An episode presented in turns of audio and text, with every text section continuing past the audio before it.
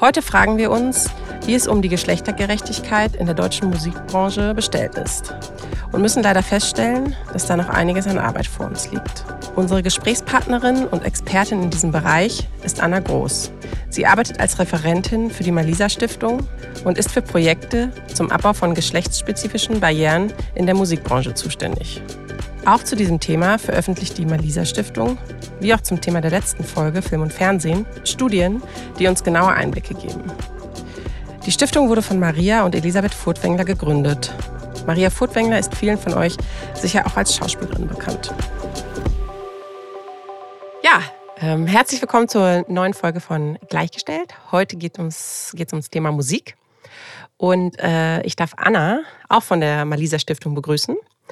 Anna arbeitet schon seit 2002 im Bereich der politischen Bildung, hat auch einen Verein mitgegründet, dessen Hauptziel es ist, sich äh, mit Themen wie Rechtsextremismus oder demokratiefeindlichen Haltungen äh, auseinanderzusetzen und darüber Gespräche anzustoßen.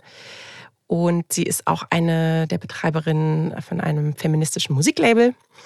Ich freue mich sehr, dass du heute da bist. Hallo Anna. Hi, ich freue mich auch. Ähm, wir haben in unserer letzten Folge auch äh, mit einer Kollegin von dir gesprochen, mhm. von der Malisa Stiftung, über äh, Film und Fernsehen. Aber es gibt natürlich die eine oder andere, die noch nicht die letzte Folge gehört haben. Vielleicht könntest du einmal äh, nochmal erzählen, was die Malisa Stiftung ist, äh, was so der Fokus von eurer Arbeit ist, was ihr macht. Ja, gerne. Also die Malisa Stiftung wurde 2016 gegründet mit dem großen Ziel, Beendigung von Gewalt an Frauen, nicht-binären Personen, Trans- und Interpersonen. Also einfach generell ähm, mit der Idee, dass wenn Menschen nicht mehr von Gewalt betroffen sind, alle gleichgestellt äh, auch an der Gesellschaft teilnehmen können. Also es ist das große, große Ziel der Stiftung, dazu zu arbeiten. Und die beiden Stifterinnen kommen aus der Musik- und aus der Medienbranche. Das heißt, es wurde so überlegt, okay, wie können wir mit unserer Stiftung uns einbringen? Ähm, und haben ähm, das entschieden, dass quasi die Bereiche, in denen sich die beiden Stifterinnen besonders gut auskennen, auch die Bereiche sind, wo unsere Stiftung sich gut ansiedeln sollte. Das heißt, der Schwerpunkt der Stiftungsarbeit liegt auf audiovisueller Diversität und auf äh, Geschlechtergerechtigkeit in der Musikbranche oder generell in der Kulturbranche. Ja. Und ähm, um das Ziel zu erreichen, initiieren wir Studien, ähm, arbeiten mit verschiedensten Partnern aus den Branchen zusammen und schauen, wie, ähm, mit welchen Maßnahmen denn sowas wie Gleichstellung in, der, in den jeweiligen Branchen auch erreicht werden kann. Und seit wann bist du dabei bei der Stiftung? Ich habe im Mai 2021 angefangen und bin auch explizit für den Bereich der Musikbranche in der Stiftung tätig. Und wie kam es, dass du äh, insbesondere an diesem Thema in, interessiert bist? Gleichstellung und Feminismus. Ja, genau. Ähm, also die Themen ähm, haben mich eigentlich tatsächlich schon immer bewegt, wahrscheinlich auch aus einer eigenen Betroffenheit als Cis-Frau heraus. Ähm, Sexismus ist allgegenwärtig in unserer Gesellschaft. Ähm, ich habe das früh gemerkt in den Hobbys, in denen ich mich bewegt habe. Ich bin selber auch, ähm, habe früh Musik, Musik gemacht, war oft eine der wenigen Musikerinnen überhaupt selber, die äh, in der Band war. Also ich habe vor allen Dingen Männerbands gespielt und so was total okay war damals, aber irgendwann ist mir aufgefallen, irgendwie bin ich hier so ein bisschen alleine. Und äh, das hat sich im Skateboarding, was eins meiner vielen Hobbys ist, ähm, gezeigt. Das hat sich aber auch in anderen Bereichen gezeigt. Und dann habe ich gedacht, das, wo, was ich gut kann, könnte ich doch einsetzen, um selber dafür zu sorgen, dass noch mehr Menschen, die nicht cis-männlich sind, auch ähm, sich dafür begeistern können oder sich darin bewegen können. Und so hat es angefangen. Also schon eigentlich sehr, sehr früh. Ich glaube, als Teenagerin. Ja. Ähm, und du hast gerade schon das Thema Musik angesprochen. Ähm, bei uns ist es ja so, dass wir uns in jeder Folge quasi einen äh, Aspekt ein bisschen rausgreifen und äh, ja, in Bezug auf äh, Geschlechterfragen, äh, Geschlechtergerechtigkeit äh, betrachten. Und deswegen ja, wollen wir heute mit dir genauer über das Thema Musik sprechen. Und äh, das Großartige bei euch ist ja auch, dass ihr wirklich zu den Themen, mit denen ihr euch beschäftigt, Studien macht, sodass man auch schöne äh, Fakten äh, und Zahlen hinter die ganzen äh, Dinge legen kann. Und deswegen wollen wir heute über die Studie sprechen, äh, die heißt äh, Gender in Music, Charts, Werke und Festivalbühnen. Ähm, was war das Ziel der Studie und ähm, wie kam es dazu, dass ihr jetzt euch auch den Bereich Musik anschaut? Weil, so wie ich das verstanden habe, hat es ja angefangen im Bereich Film und Fernsehen, oder? War das von Anfang an, dass es diese beiden Bereiche abgedeckt hat? Tatsächlich war das die allererste Studie, die damals habe ich noch nicht in der Stiftung gearbeitet, aber die von der Stiftung initiiert wurde, war eigentlich ein Bereich, der beides abgedeckt hat. Ging es nämlich um Musikvideos, also äh, die Darstellung von Frauen in Musikvideos wurde sich angeschaut. Das war schon die erste Studie 2016, 2017. Das heißt, ähm, der Anfang war schon übergreifend, aber es stimmt, also mit dem Schwerpunkt in den ersten Jahren auf der Medienbranche ähm, kam die Musik erst so mit den, in den letzten drei Jahren eben mehr dazu. Das hat auch was damit zu tun, ähm, dass die beiden Stifterinnen eben die beiden Bereiche, die sie selber auch betreffen, mehr einbringen konnten und eingebracht haben. Genau, die Musikbranche ist ein, ein wichtiger Teil davon und mit ähm, mit einer Kollegin vor mir wurde bereits der Bereich aufgegriffen und jetzt bin ich dabei. Genau. Äh, und, und was war das Ziel von der, von der Studie? Das Ziel von Gender in Music war zu schauen, nachdem wir bereits, also äh, nochmal zurück, es gibt eine Vorgeschichte zu der Studie. Und zwar haben wir im Jahr 2021 zusammen mit der Initiative Key Change, die sich für eine 50-50-Quote auf Festivalbühnen einsetzen, eine Studie initiiert, in der es darum ging, die Branche zu befragen, wie sie denn die Geschlechtergerechtigkeit in der Branche wahrnehmen. Ähm, also da sind ähm, Mitarbeiter aus der Musikwirtschaft angesprochen worden und wurden gefragt, wie schätzt ihr denn die Chancengleichheit ein? Und ähm, im Rahmen dessen haben wir festgestellt, also irgendwie ähm, gibt es sehr unterschiedliche Wahrnehmungen dessen, wie die Branche eingeschätzt wird. Also Männer glauben, es ist schon sehr gleichgestellt, Frauen glauben, es ist noch viel zu tun und noch viele andere Ergebnisse, die dabei rauskamen, auch was so Barrieren und ähm, Schwierigkeiten für Frauen in der Branche überhaupt angehen. Und da, daraus entstand die Idee, übrigens in Anlehnung an eine Studie, die schon äh, vom Bayerischen Rundfunk und Zündfunk äh, zusammen mit der GEMA gemacht wurden, sich anzugucken, wie sieht eigentlich die Geschlechterverteilung in Charts aus, haben wir gesagt, das machen wir auch. Und wir gucken mal in die Tiefe und schauen uns nicht nur an bei Gender in Music, wie die äh, Interpretin, wie die Geschlechterverteilung unter Interpretinnen ist, sondern wie ist die Geschlechterverteilung unter den Menschen, die die Musik komponieren, schreiben, produzieren und so weiter. Das sind die, die GEMA, die Verwertungsgesellschaft nennt das die UrheberInnen.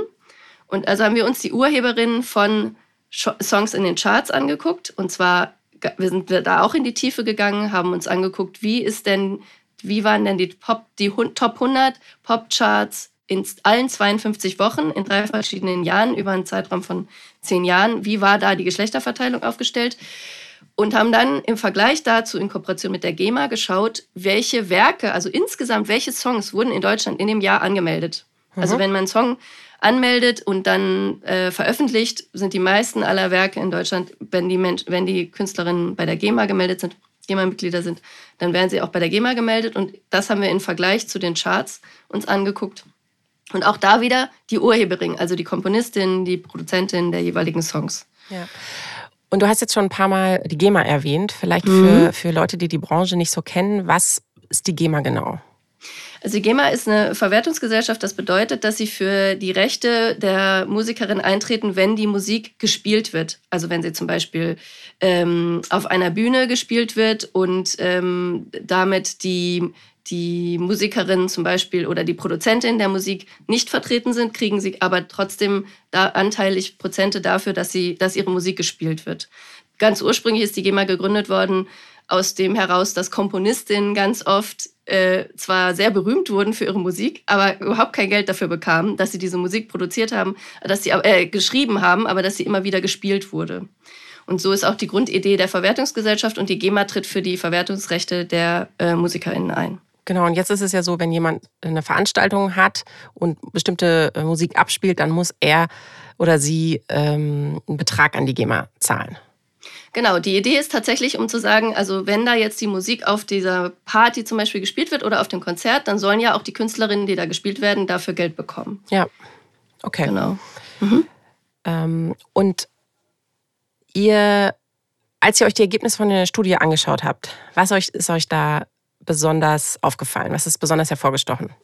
Ähm, ich habe noch einen dritten Punkt aus ja. der Studie äh, nicht erwähnt, der jetzt aber auch noch wichtig ist, weil das war eine sehr, wie man merkt, eine sehr umfassende Recherche. Also wir haben uns einmal eben die Charts, du hattest es im Titel auch schon genannt, also wir haben uns auch Festivalbühnen angeguckt, um zu sagen, wenn wir uns die Produktion angucken, wäre es doch auch interessant zu schauen, wie ist denn der Live-Bereich in den gleichen Jahren gewesen? Also wie viele Musikerinnen standen denn auf Bühnen?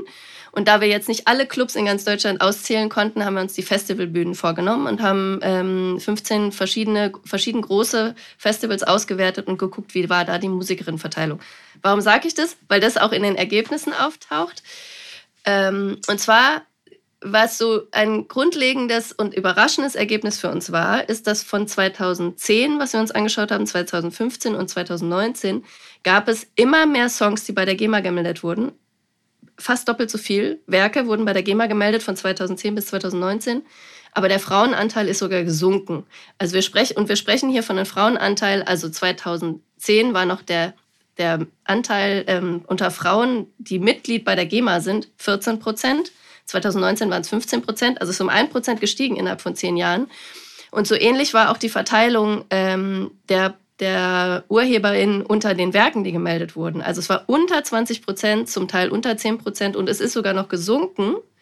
Wenn, äh, und es gab quasi, also wir haben festgestellt, es gab immer mehr Musik in diesen zehn Jahren, aber immer weniger Frauen, die daran beteiligt waren.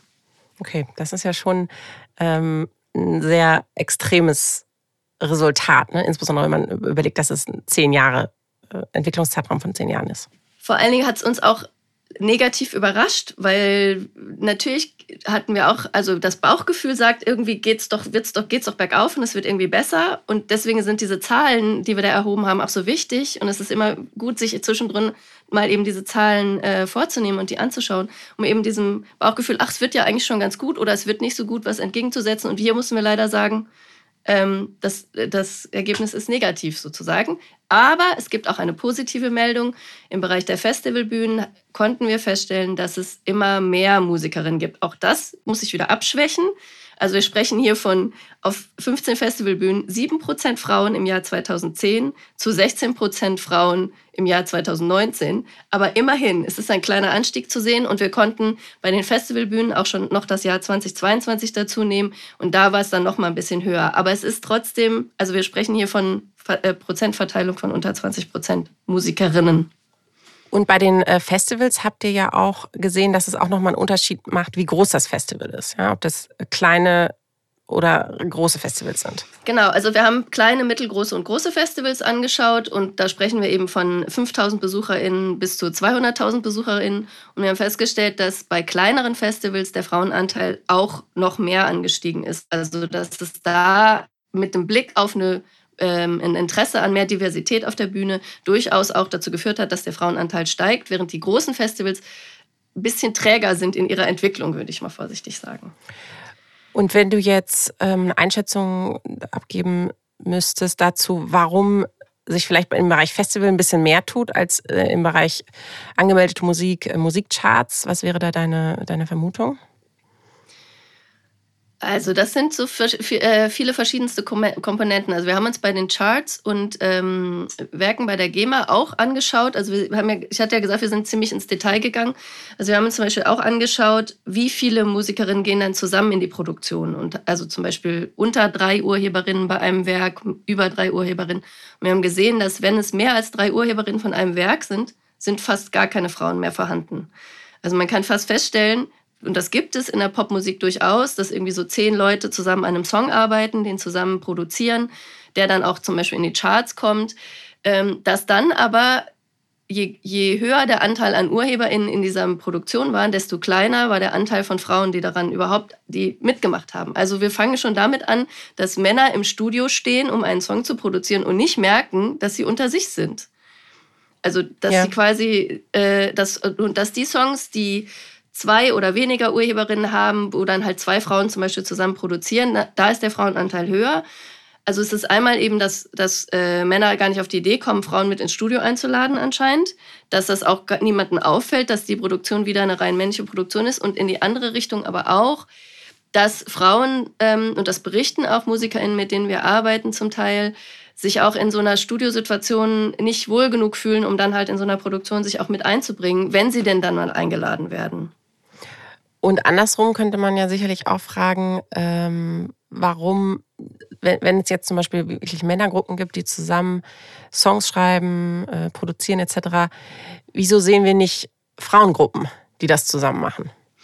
Naja, das hat, das hat schon was damit zu tun. Also ich habe ja gerade gesagt, es gibt 14 äh, beziehungsweise mittlerweile 15 Prozent äh, Frauen, die Mitglied bei der GEMA sind. Es ist schon so, dass die Branche immer noch sehr männergeprägt ist und das auch, und das stellen wir bei den Festivalbühnen fest, je mehr Instrumentalistinnen auf der Bühne sind, desto weniger Frauen sind dabei. Also es gibt sozusagen im Bereich elektronischer Musik schon viele, viel mehr Produzentinnen als noch vor zehn Jahren. Und die werden auch auf Festivalbühnen gebucht. Das konnten wir auch sehen. Also, dass es eine Korrelation gab zwischen ähm, elektronischer Musik, höhere Frauenbeteiligung und ähm, andere Musikarten, wo mehr Instrumente gespielt werden, wo weniger Frauen auf der Bühne sind.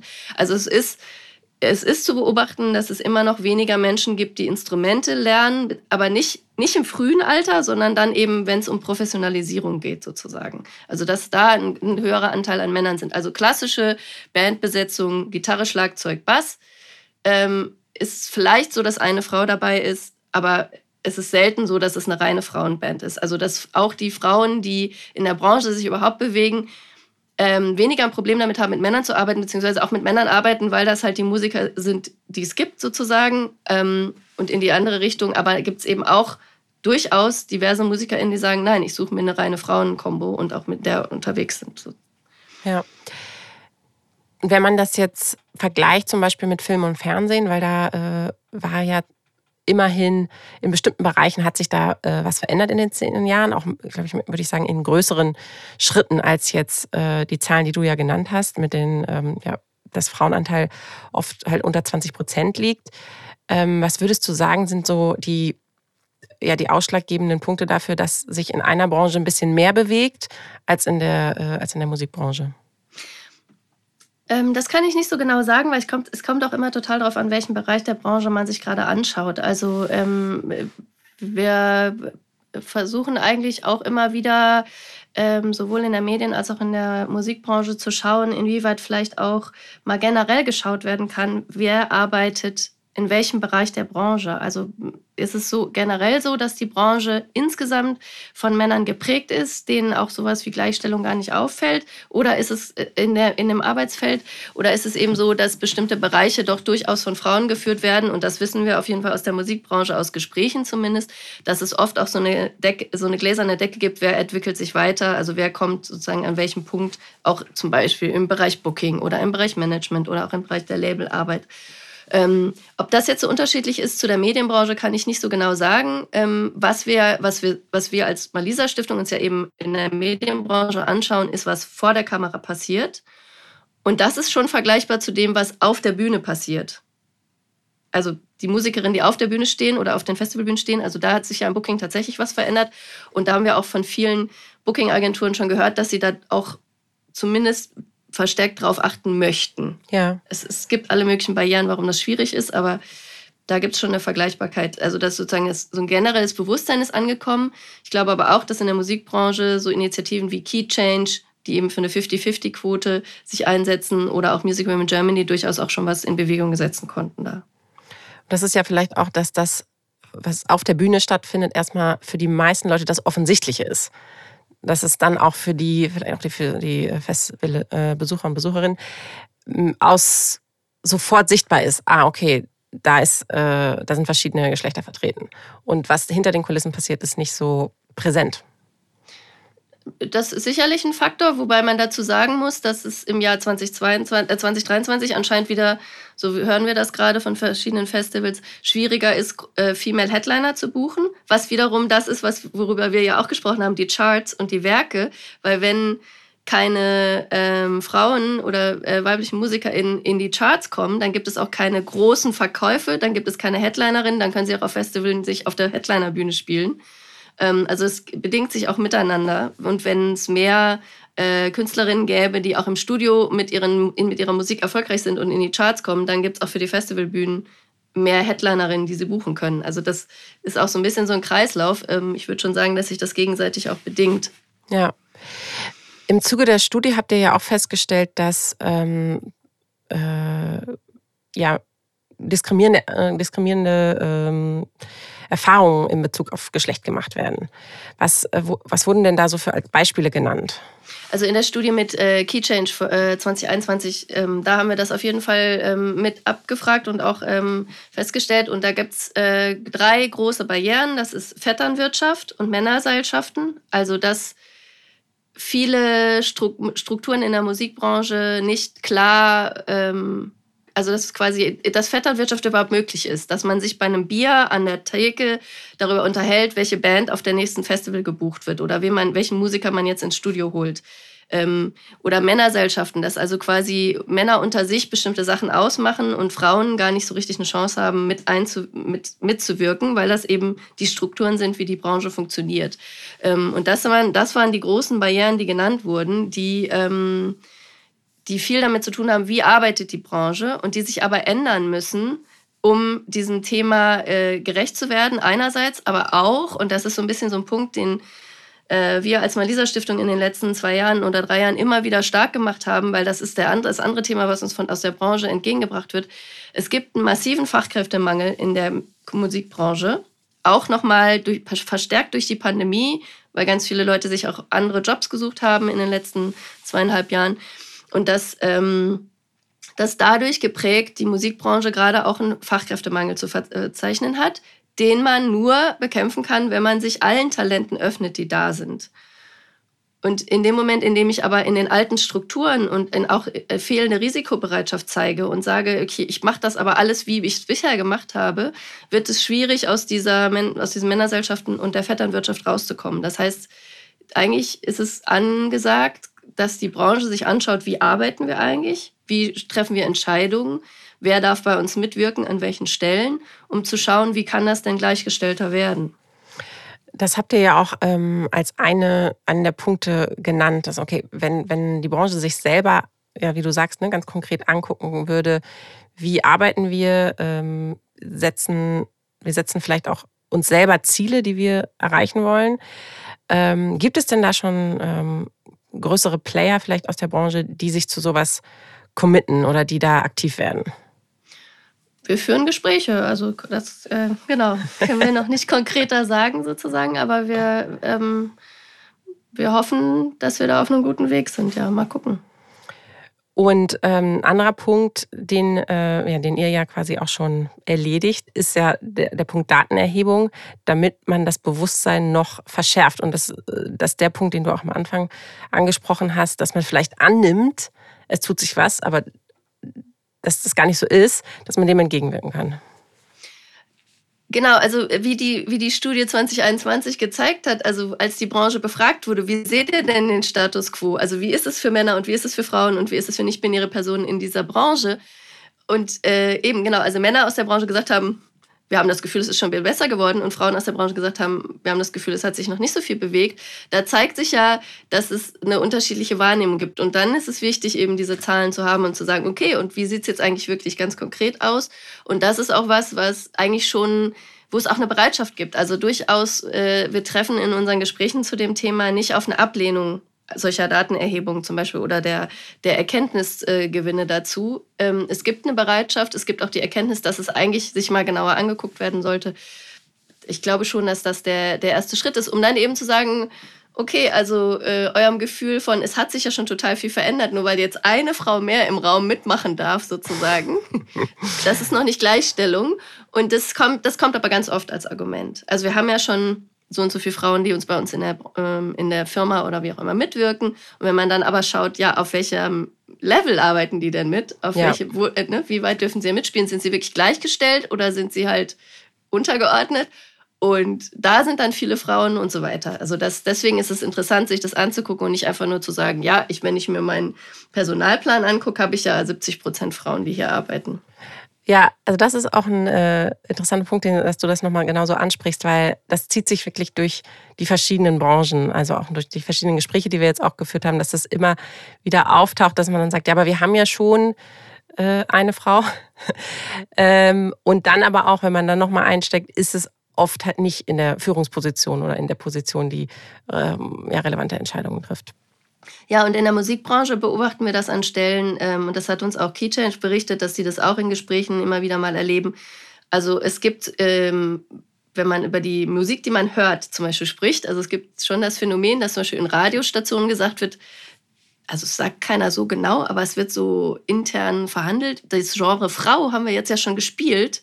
Also können wir jetzt andere Songs die nächste Stunde spielen, weil wir haben das, wir haben ja schon eine Frau gespielt. Als wäre Frau sein ein Genre in der Musik. Ja. Dass man mit einer 50-50-Quote dann erreichen würde, dass, äh, wenn bei 60 Minuten Musik, es gibt irgendwie immer dreieinhalb Minuten Songs, wenn dann halt die Hälfte von diesen Songs von Frauen wäre, ist das ja was anderes, als wenn man das Genre Frau schon abgedeckt hat. Aber trotzdem gibt es immer noch Leute, die das so verhandeln. Oder wir wissen auch von aus dem Booking, dass das durchaus im Bereich äh, Booking eine, eine Rolle spielt. Ja, wir haben doch jetzt schon fünf Frauen versus 25 Männer äh, da haben wir doch jetzt schon einen riesen Frauenanteil sozusagen. Und das, äh, deswegen ist es so wichtig, diese Daten zu haben und zu sagen, okay, wo kommt denn wirklich Gleichstellung zustande? Ja, du hast ja Key Change jetzt auch ähm, ein paar Mal angesprochen. Das ist eine internationale Organisation, oder? KeyChange ist international, genau, europaweit. Und jetzt haben sie auch äh, in den USA gestartet. Und das Prinzip bei KeyChange ist, sich generell für eine 50-50-Quote, also es gibt so 50-50-Pledges, sowohl in Playlisten von Streaming-Anbietern, aber auch von äh, Radiostationen oder Fernsehstationen einzusetzen, aber eben auch 50-50-Quote auf Festivalbühnen zu erreichen. Jetzt gibt es ja sicherlich auch die ähm, Argumentation, dass äh, gesagt wird, ja, am Ende ähm, entscheiden die Hörer und Hörerinnen, was sie hören wollen und vielleicht wollen die gar keine Musik von Frauen hören. Was würdest du dazu sagen? Das, ist, das höre ich so, so, so, so oft und das hat auch, das, da gibt es verschiedene Sachen. Das eine ist, wenn ich eine wenn ich reine Musikkonsumentin bin, dann höre ich ja das, was ich generell zum Beispiel, was mir im Radio gespielt wird. Wenn jetzt das Genre Frau nur einmal abgedeckt ist, dann bin ich ja, habe ich ja bestimmte Sachen als Hörgewohnheit. Also zum Beispiel Männerstimmen in ganz bestimmten Genre, weil ich immer nur Männerstimmen zu hör hören bekomme. Zwischendrin ist dann mal eine Frau, die überrascht mich dann vielleicht sogar. Also das heißt, es hat was mit Hörgewohnheiten zu tun, will ich sagen. Das ist der eine Punkt. Und der andere Punkt ist aber auch, dass äh, in äh, Keychange Musikkonsumentinnen befragt hat und da festgestellt wurde, je jünger das Publikum, desto mehr achten sie auf eine Diversität, sowohl auf Festivalbühnen als auch in ihren Playlisten. Das heißt, die Zukunft ist schon so, dass Menschen auch sich Tickets mal nicht kaufen, wenn das Konzert nicht divers aufgestellt ist. Also wenn es nicht genug äh, Frauen auf der Bühne gibt oder wenn es auch generell verschiedene andere Diversitätskategorien nicht abgedeckt sind, kaufen sich Menschen die jünger sind, ihre Tickets nicht oder abonnieren eine Playliste auch nicht. Ähm, das heißt, da ist eigentlich schon auch, äh, ist die Branche auch aufgerufen zu sagen, okay, wenn wir zukunftsorientiert sein wollen, dann müssen wir gucken, was die äh, jungen MusikkonsumentInnen sich eigentlich anschauen und was ihnen wichtig ist. Und es wird immer wichtiger. Ja, ich glaube, dass auch gerade die äh, äh, jüngeren Menschen einfach ja eine viel größere Aufmerksamkeit ne, haben, generell auf dem Thema. Und dass es einem vielleicht, was früher auch oft als normal empfunden wurde und einem gar nicht aufgestoßen ist, ach, da sind jetzt, das ist ein Festival, ähm, es, zehn, es äh, gibt zehn Performer und alle sind männlich, dass heute dann dieser Moment kommt, warte mal, da ist doch irgendwas nicht richtig. Gibt es da also auf jeden Fall. Also es gibt erstens gibt es eben äh, in, äh, tatsächlich unter jüngeren Musikkonsumenten gibt es dieses Phänomen. Ähm, mit allen anderen, mit denen ähm, wir so in den letzten Jahrzehnten zu tun hatten und ich auch in der Musikbranche zu tun hatte und auch im Rahmen von Workshops, die ich gemacht habe, ähm, sowohl mit KonsumentInnen als auch mit Festivalveranstaltenden, ähm, habe ich immer wieder die kleine Aufgabe gegeben und wer jetzt gerade zuhört, kann sich das auch mal vornehmen. Die nächsten drei Tage nur Musik von weiblichen MusikerInnen zu hören, weiblichen Stimmen zu hören und so weiter. Und dann mal nochmal zu gucken, wie sind denn eigentlich, wie ist mein eigenes Plattenregal ausgestattet, wie sind denn eigentlich meine Playlisten, wie ist mein Streaming-Anbieter aufgesetzt und habe ich eigentlich ein Augenmerk darauf gelenkt? Und wenn nicht, warum eigentlich nicht? Und wie ist meine Hörgewohnheit? Ganz viele, die das, diese, dieses schon mal gemacht haben, haben dann gesagt, ja krass, nach drei Tagen habe ich ein ganz anderes äh, Verständnis davon gehabt und habe auch die Diversität von Frauenstimmen plötzlich mehr wahrgenommen. Weil natürlich, wenn ich nicht nur eine Frau anhöre, sondern ganz viele verschiedene, merke ich plötzlich, krass, die klingen ja auch alle total unterschiedlich. Und wenn ich jetzt sage, na, die eine Stimme gefällt mir nicht, das ist okay. Aber wenn Leute zu mir sagen, ich mag Frauenstimmen nicht so gerne, dann hat das was mit Hörgewohnheiten zu tun. Ich glaube, das ist ein äh, super Hinweis, weil äh, ähm, wir haben ja auch mal eine Folge gemacht über ähm, Literatur und ähm, woher kommt Literatur, wird, von wem wird die geschrieben etc. Und da habe ich genau das auch mal selbst durchgeführt, als ich auf das Thema, ja, mich mit, mit dem Thema mehr beschäftigt habe und gesehen, okay, was, was lese ich überhaupt und äh, mhm. wer schreibt die Bücher, die ich lese? Und da merkt man auf jeden Fall, dass man auch eine Tendenz hat. Also ich hatte auch eine Tendenz, sehr viele äh, männliche Autoren zu lesen. Mhm. Und das kommt natürlich da, die Sachen sind verfügbar, die sind da, das ist das, was einem angeboten wird, das ist vielleicht auch was äh, in den Schränken von der Familie schon steht. Und das ist gar keine bewusste Entscheidung für einen männlichen Autor, sondern eher, okay, das ist halt das, was vorhanden ist. Und so ist es ja in der Musik mit dem Radiostation genauso. Das ist das, genau. was gespielt mhm. wird. Mhm. Und das hat nichts damit zu tun, ob ich jetzt persönlich das eine oder andere lieber mag oder nicht. Mhm. Genau, ja. Von daher, äh, lasst uns das auf jeden Fall mal alle machen. Drei Tage ist doch ein guter Anfang. Dann lernt man vielleicht auch nochmal die äh, neue Künstlerinnen kennen die man Ja, genau, das, das ist das, was, was ich immer so, äh, so schade daran finde, wenn man sich das eben nicht bewusst macht, wie viele Talente man übersieht, wenn man sich eben diese Aufgabe nicht stellt. Und die Branche ist halt noch nicht so weit, aber wir als KonsumentInnen können das auch mit beeinflussen. Also wir können uns eben anschauen, okay, was interessiert uns noch, so wie du es gesagt hast, wir können äh, weibliche AutorInnen lesen, aber wir können eben auch äh, weibliche Musikerinnen hören und dann mal schauen, was interessiert uns denn perspektivisch und vielleicht auch welche Musikerin, aber auch welche Radiostationen oder welche Playlisten entdecken wir denn neu, die sich dem Thema schon widmen. Und ich glaube, das Großartige ist ja ähm, heute auch, dass wir die Streaming-Services zur Verfügung haben und es viel leichter ist, neue äh, Künstlerinnen mal anzuhören, äh, ja, neue Genres auszuprobieren. Und das ist ja wirklich nur ein Klick entfernt. Und da gibt es kein, keine Entschuldigung mehr, das nicht zu tun.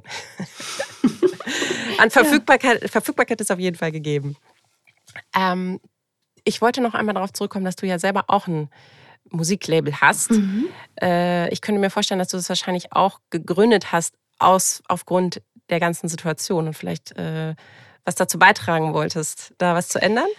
Ja, das war tatsächlich so. Also ich habe ähm, hab angefangen, ähm, ich habe schon 2001 angefangen in der Musikbranche noch in so einer äh, Konzertagentur zu arbeiten. Da habe ich das Thema noch gar nicht so auf dem Schirm gehabt, aber eben äh, mit dem Label Springstoff ähm, haben wir uns von Anfang an zur Aufgabe gemacht, der, dieser Schieflage in der Musikbranche was entgegenzusetzen. Das heißt nicht, dass wir nicht mit Männern, Cis-Männern arbeiten, sondern dass wir äh, eben auch gucken, welche äh, Frauen, welche nicht-binären Personen, welche Transpersonen können wir denn vielleicht fördern mit dem äh, Netzwerk, was wir haben. Ähm, und, das, und gleichzeitig auch, und das ist auch war ein wichtiger Teil unserer Arbeit, zu gucken, wie können denn äh, männliche Musiker darauf hingewiesen werden, selber auch ihr Netzwerk zu nutzen, um ähm, andere Musikerinnen mitzuziehen, sozusagen, oder ihnen eine Plattform zu geben.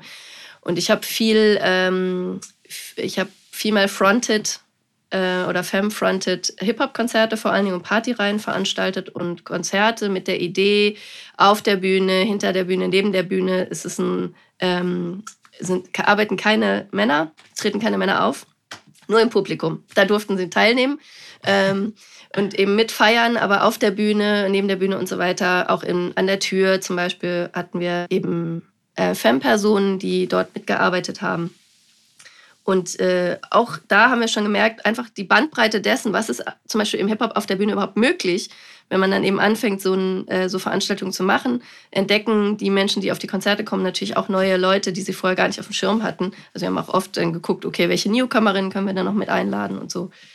Ja, also das äh, ist meiner Ansicht nach auch ein Weg, das ist ein Weg, wie es gehen kann. Also ich glaube schon, dass wir gemeinsam in der Branche mit allen arbeiten sollten, also dass Female-Fronted Konzerte nicht die Lösung sind, aber es ist eben, um sowas wie Netzwerke zu streuen, um Talente zu präsentieren und auch zu zeigen, dass es geht, ähm, extrem wichtig. Ich glaube, der letzte Punkt, den du gerade angesprochen hast, dass es geht, ist sicherlich auch ein wichtiger Punkt. Denn ähm, es kommt ja auch öfter mal in solchen Gesprächen äh, das Thema auf, ob es die Talents überhaupt gibt, ne? In, mhm. in anderen Bereichen. Und dann hast du quasi die Argumentation schon an der Hand, weil du sagst, okay, habe ich auch schon gemacht. Oder? Ja, na klar. Also ich kann ganz klar sagen, aus dem Booking ähm, ist es uns nie schwer gefallen zu überlegen, wen wollen wir denn eigentlich auftreten lassen. Also wen könnten wir denn buchen, sondern es war immer eher so, okay, wen müssen wir jetzt leider wieder können wir noch keine Bühne geben sozusagen. Also es ist aber, und das ist halt das, was du auch gerade angesprochen hast, habe ich das, was im Regal steht oder gucke ich hinters Regal oder gehe ich nochmal in den Laden und gucke mir was Neues an. So. Ja. Also sozusagen dieser eine, wie nannte, wie nannte ähm, ein Kooperationspartner von uns, nannte es immer die eine extra Meile, die man gehen muss. Wobei manchmal ist es gar nicht mal eine Meile, sondern einfach nur um die Ecke geguckt sozusagen. Ja. Jetzt äh, waren ja gerade die äh, wurde gerade die Grammys ähm, verliehen. Das ist ein, äh, eigentlich so der größte weltweite Musikpreis.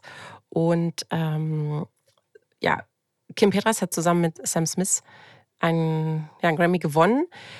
Und das sorgt natürlich für, für, auch für Aufmerksamkeit für das Thema. Ist das ein wichtiger Aspekt? Wie würdest du sowas einschätzen? Hat das einen Effekt? Es hat sicherlich einen Effekt insofern, als dass man darüber spricht. Ähm, diese Leuchtturm-Phänomene ähm, gibt es aber schon immer wieder mal. Also es gibt ja auch, und das ist das, was wir in der Branche auch immer wieder hören, ja, es gibt doch Beyoncé und es gibt doch Rihanna und es gibt sozusagen ja schon die berühmten Frauen. Also es gibt Female-Fronted ja. äh, Mensch, also sozusagen Bands und Artists und so weiter.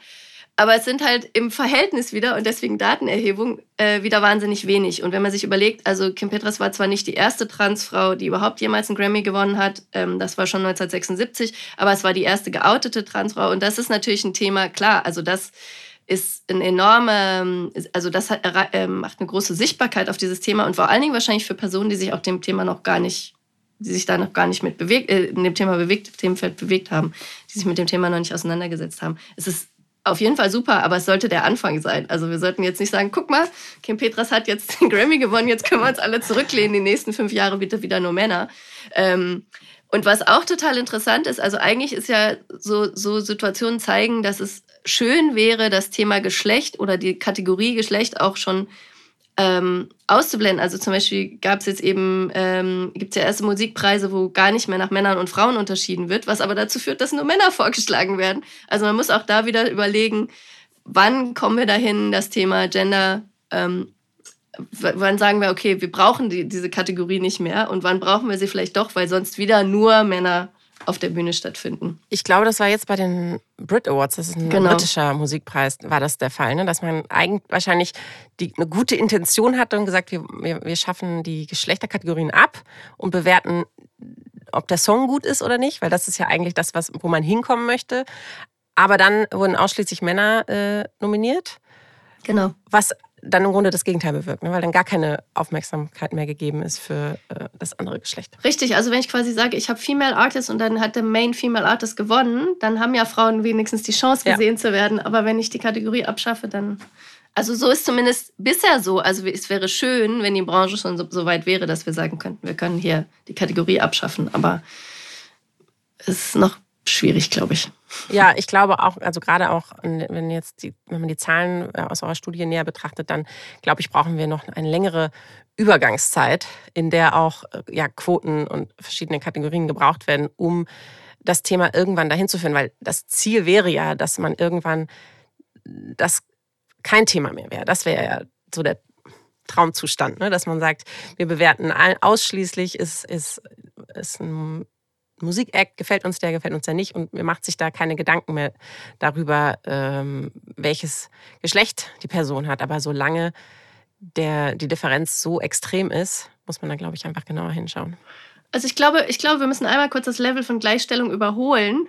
Ja. Also es muss eigentlich einmal muss es quasi einen Überhang an äh, FemmusikerInnen geben, die äh, diese Preise gewinnen oder die überhaupt den Platz bekommen oder die in den Charts sind, damit sich das dann aus, irgendwann ausbalanciert hat und wir wirklich über Gleichstellung sprechen können. Aber da sind wir so weit von entfernt. Wie gesagt, Gender Music hat gezeigt, in den meisten Bereichen unter 20 Prozent oder noch niedriger ist der Frauenanteil. Und wir sprechen nur über Frauen, wir sprechen noch nicht mehr über nicht-binäre Personen. Also ist da noch der, ein sehr, sehr, sehr weiter Weg, ja. Ja, vielen, vielen Dank für die ähm, ganzen ähm, Einsichten in eurer, in eurer Arbeit. Und ich würde sagen, wir rufen jetzt nochmal alle dazu auf, sich mal anzuschauen, äh, ja, welche Musik hört, hört, ihr euch an und ähm, probiert das mal aus, die nächsten drei Tage vielleicht äh, andere, andere Künstler und Künstlerinnen euch auszusuchen. Ja, genau. Einmal drei Tage lang nur Musik von Frauen sich anhören und dann mal schauen, wen man entdeckt hat und auch wie sich vielleicht der eigene Musikgeschmack auch wandelt. Das ist durchaus möglich. Ja. Ihr könnt natürlich auch alle äh, Infos zur Studie oder generelle Infos zur Malisa Stiftung unter malisastiftung.org finden und euch noch äh, näher informieren über das, was wir heute besprochen haben. Vielen, vielen Dank für deine Zeit, Anna. Sehr gern.